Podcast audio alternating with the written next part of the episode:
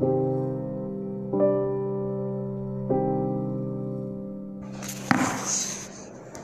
buenas tardes queridos amigos. Es un gusto volver a saludarlos a través de este medio, de este podcast, Caminando a la Santidad. Ya hace mucho tiempo que no recibía noticias de mí. Sin embargo, es tiempo nuevamente de retomar este proyecto que se trata nada más y nada menos de encaminar a cada uno de ustedes hacia una vida más profunda de oración, hacia una vida más profunda también de la caridad, pero también de esa cercanía y de esa intimidad con el Señor nuestro Dios. Un Dios que es amor, un Dios que nos ama infinitamente y que tiene el único deseo para nosotros. Ese es el deseo más profundo del corazón del Señor Jesús.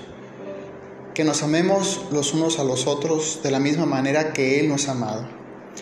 Jesús en el Evangelio le dirá a sus discípulos, les he dicho todas estas cosas para que mi alegría esté en ustedes y su alegría sea plenamente duradera. Por ello, hoy quiero compartirles esta reflexión que nos tiene que llevar a nosotros a recordar ese mandamiento de amor del Señor Jesús, que no solamente se basa en amar al prójimo, sino verdaderamente también en amar a Dios un Dios que nos ha amado antes que nosotros lo amáramos a Él. Por ahí hemos escuchado en muchos momentos, o quizá muchas veces, o quizá nunca hemos escuchado también, puede ser, aquel refrán que dice, quien bien te quiere te hará llorar. En realidad quien bien nos quiere debería hacernos reír más que llorar. Pero ya se sabe que el amor, el de verdad, no va solamente adornado de pasiones fugaces y actitudes posesivas. En demasiadas ocasiones duele y duele mucho. Duele porque duele la sinceridad. Aunque esta sea dicha del deseo de ayudar al otro, duele. Porque duele el no que a veces hay que pronunciar u oír para marcar límites porque duele el dolor del otro a quien se quiere, y porque amar de verdad implica cierto desprendimiento de uno mismo para que el otro pueda ser quien realmente es. San Ignacio de Loyola decía que el amor consiste en compartir lo que uno es, lo que uno tiene con quien se ama. Y es eso precisamente el amor, que nos lleva a olvidarnos de nosotros mismos, salir de esa zona egoísta para verdaderamente darnos a los demás como lo que somos. Pero con toda humildad, yo quisiera añadir a este dicho que quien bien te quiere, también se quedará para consolarte. Son tiempos muy difíciles donde quizá muchos de nosotros que hemos sido tocados por la enfermedad, nos hemos sentido en la soledad, hemos sentido el, miedo, el tedio, la desesperación, y a veces quisiéramos encontrar, no solamente en Dios, sino también en los demás, su presencia que nos anima y que nos consuela. Consolar es un acto muy grande de amor. De hecho, es una de las siete obras de misericordias espirituales, consolar al triste. Pero nuestro sincero y noble deseo de consolar, muchas veces ahogamos más que desahogamos. Jesús nos va a enseñar en la parábola del buen samaritano cómo aquel hombre es capaz de compadecerse de su hermano, es capaz de ser solidario y nos muestra cómo también es capaz de consolar, porque venda y unge sus heridas, lo lleva consigo y se preocupa por él. Esa es la capacidad de consolar verdaderamente al prójimo, aquel a quien se ama y a quien se tendría que amar, para en ello poder amar al Señor nuestro Dios. Decía, en nuestro deseo noble de consolar, muchas veces ahogamos más que desahogamos. Porque nos acercamos para consolar a alguien que se encuentra triste y terminamos desahogándonos nosotros mismos. Y aquella persona ya no solamente carga con lo suyo, sino también comienza a cargar con lo nuestro. Para consolar hay que escuchar, aprender a guardar silencio, a contemplar las necesidades y los dolores del otro, pero sobre todo se tiene que asumir una condición de amar, porque no se puede consolar si primero no se ama. Porque el consolar es acompañar en el dolor, esto es, ponerse al lado del que sufre y no delante o en medio. Es un acto que nos habla de descentralizar por parte del que consuela. Me quito yo de la escena para dejar que el otro la ocupe. Le doy espacio a su dolor sin exaltárselo. Hay que ver qué fuerte es lo que le ha pasado Tampoco hay que desdeñarle.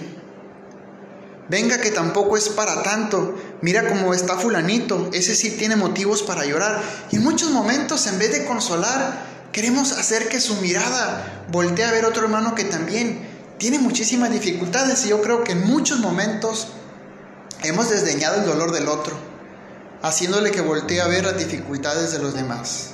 Mira, no estás tan mal mira cómo está fulanito, fulanita, mira cómo están en otras partes. Y eso yo creo que en muchos momentos aumenta su tristeza y su desconsuelo. Porque ya no solamente se fija en él, sino también tiene que mirar lo que abruma a los hermanos que están a su alrededor. Me convierto yo precisamente en un testigo de su pensar y en espejo donde el otro pueda poner frente a sí aquello que tanto le hace sufrir. Consolar es escuchar desde el corazón. Y eso lo hemos podido constatar en la vida de muchísimos santos, que a ejemplo de nuestro Señor Jesucristo escuchan desde el corazón lo que siente el otro, lo que le acongoja. Es Jesús que en algunos momentos pregunta, ¿en qué te puedo ayudar? ¿Qué puedo hacer yo por ti? Es Jesús que no solamente abre sus oídos, sino que también abre su corazón. Y consolar es eso, es escuchar desde el corazón. Eso nos ayuda a nosotros a acrecentar nuestra vida espiritual porque precisamente estamos practicando la misericordia. Y es aquí donde a veces estamos escuchando más lo que vamos a decir que lo que el otro está diciendo como que nos ponemos a calcular las palabras, pensamos y como que nos queremos adelantar a lo que tenemos que decirle o aconsejarle a ese hermano nuestro que está desconsolado. Andamos como locos buscando el consejo adecuado y ese discurso perfecto cuando lo mejor no es necesario, sino lo verdaderamente necesario es simplemente escuchar, con la mirada, con las manos, con la sonrisa o simplemente con una lágrima siendo empático con lo que el otro está sufriendo. O con el abrazo. ¿A cuánto de nosotros en estos tiempos de pandemia nos ha faltado ese abrazo para consolarnos en lo, en lo corporal y en lo espiritual? Nos hace esa falta esa cercanía para con el otro. Sin embargo, es una manera muy buena de consolar. Consolar también significa permanecer porque el que consuela se queda. No solamente da una palabra de aliento y se aparta, sino que se queda. Aunque sea guardando cierta distancia, pero haciendo saber que está, que no se ha marchado ni lo hará. Recuerdo muy bien un ejemplo, bueno, no es un ejemplo, más bien es un recuerdo de una jovencita adolescente de uno de los grupos que a los que atiendo espiritualmente. Recuerdo que se había apartado un día mientras ellas tenían su reunión. Me acerqué. Le invité a que se acercara a sus compañeros. Y me dijo, no, que quería estar sola. Le preguntaba por qué quería estar sola y ella solamente respondió, porque quiero estar sola. Y en ese momento me senté junto a ella sin decir absolutamente nada. Lo que yo quería es que ella sintiera que en realidad había alguien presente en su vida, que también Dios está presente en los demás, en aquel que quiere consolar. No pronuncié absolutamente ninguna palabra, sin embargo, creo que con mi presencia dije mucho. Yo creo que muchas veces nos ha pasado también a nosotros que nos hemos acercado a alguien de esa manera. No hace falta decir absolutamente nada, solamente escuchar o guardar silencio. Porque aunque sea quien consuela, sostiene, aguanta, respalda y deja hueco para que el otro empiece a dar sus primeros pasos tras la caída.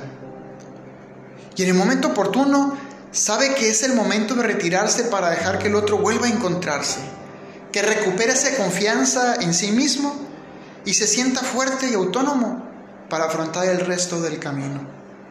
Y es ahí donde yo quisiera hacer alusión nuevamente al Evangelio.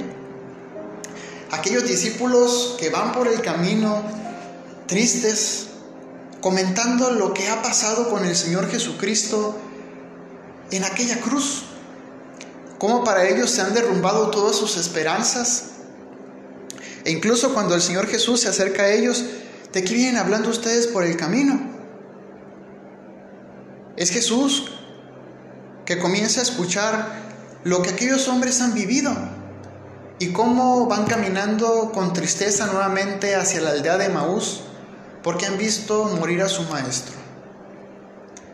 Más adelante, ellos dirán, con razón ardía nuestro corazón cuando nos hablaba por el camino. Dios es un compañero de camino, que cuando nosotros también en nuestras tristezas en el desconsuelo, en la agonía, aprendemos a guardar silencio, Dios nos habla, nos conforta y hace que nuestro corazón arda con esa alegría de saber que está junto a nosotros.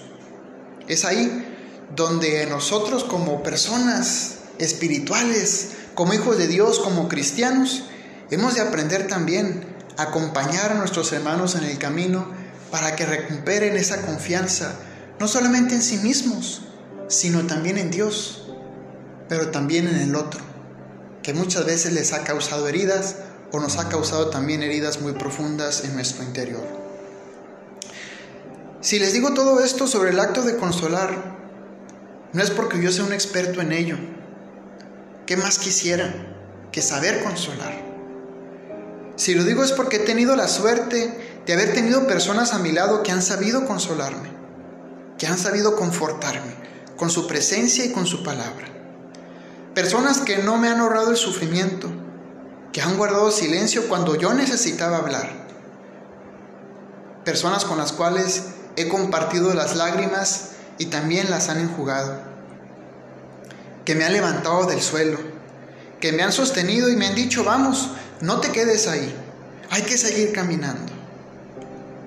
Pero una persona sumamente especial que he estado en esos momentos, lo puedo decir con toda claridad y con toda verdad, es mi Señor Jesucristo.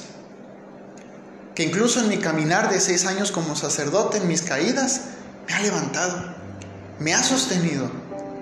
En mis momentos de oración y de contemplación también ha hecho arder mi corazón, ha enjugado mis lágrimas, ha estado presente. Por ello, es aquí donde quizá muchos de nosotros tenemos que aprender que el consolar es caminar también junto con el otro.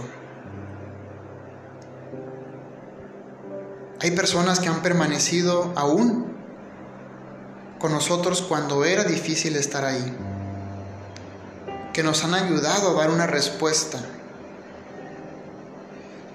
que nunca han olvidado ese te quiero. Y nuevamente Dios es el que primeramente nos refrenda su amor en los momentos de mayor dificultad de nuestra vida. Hemos escuchado a papá, a mamá decirnos un te quiero cuando nos han visto tristes. El mejor amigo, ¿cuántas veces se ha acercado quizá a nosotros y también nos ha, nos ha arropado con esas palabras? Te quiero, te amo, estoy contigo. Hay muchas personas que saben vivir esta obra de misericordia para consolar espiritual y corporalmente al otro. Que nunca se nos olvide que el deseo más grande y profundo de nuestro Señor Jesucristo es vivir en el amor. Ese te quiero, cómo nos ha ayudado verdaderamente a sanar, haciéndonos ver en última instancia que somos nosotros quienes ponemos las manos a la obra. Y cuando ponemos nuestras manos a la obra es cuando podemos contemplar la mano de Dios que nos sostiene. Decía Jesús, Venid a mí todos los que están cansados y agobiados, que yo los aliviaré. Las personas que consuelan son testigos y misioneros de estas palabras, en un mundo donde el sufrimiento parece no tomarse vacaciones. Lo puedo decir con toda la alegría del mundo, qué bonito es ser alivio para el que lo necesita. Qué bonito es ser alivio para aquel que se siente enfermo en su interior para aquel que tiene necesidad. Qué bonito es ser ese sirineo que también en un momento deja las ocupaciones de su camino para ayudar al otro a sostener y cargar su cruz. Hoy, nuevamente con este primer episodio de esta segunda temporada de este podcast, quisiera camináramos en esta línea en estos tiempos tan difíciles que todos nosotros atravesamos como humanidad. Hay que aprender a consolar al triste, aprender a consolar al huérfano, a la viuda, al pobre, al desamparado. Aprender a consolar a aquel que ha perdido la esperanza, pero que también ha perdido la fe. Aprender a consolar a aquel que nunca ha sentido la mano ni la presencia de Dios en el camino de su vida. Aprender a consolar al que lo ha perdido todo, pero sobre todo aprender a consolar nuestro corazón siempre en la presencia de nuestro Dios. La oración es consuelo, la oración es bálsamo, pero sobre todo es alimento que nos ayuda también a compartir nuestro día con día con el hermano más necesitado. Si mal no lo recuerdo, decía el padre Ignacio Yacuría, sacerdote jesuita de feliz memoria, no solamente basta con rezar, sino también hay que actuar. Pongámonos pues a actuar en el consuelo, practicando la misericordia con los hermanos más tristes. Dichosos los tristes, porque serán consolados. Es un gusto nuevamente compartir con ustedes mi caminar y mi experiencia en la vida espiritual y de mi vida cristiana a través de este, este podcast. Perdón. Ojalá pudieran ayudarme a compartirlo y que estas palabras sirvan en estos momentos tan difíciles también para consolar a otros más. Que la palabra de Dios llegue a todos los rincones de la tierra para consolar todo corazón. Espero les sirva, les ayude, les guste y lo puedan compartir. Que Dios los bendiga y la bendición de Dios Todopoderoso, Padre, Hijo y Espíritu Santo, descienda, permanezca y los acompañe para siempre. Muchas gracias hermanos y estamos nuevamente en contacto en esta segunda temporada de su podcast, Caminando a la Santidad. Dios los bendiga.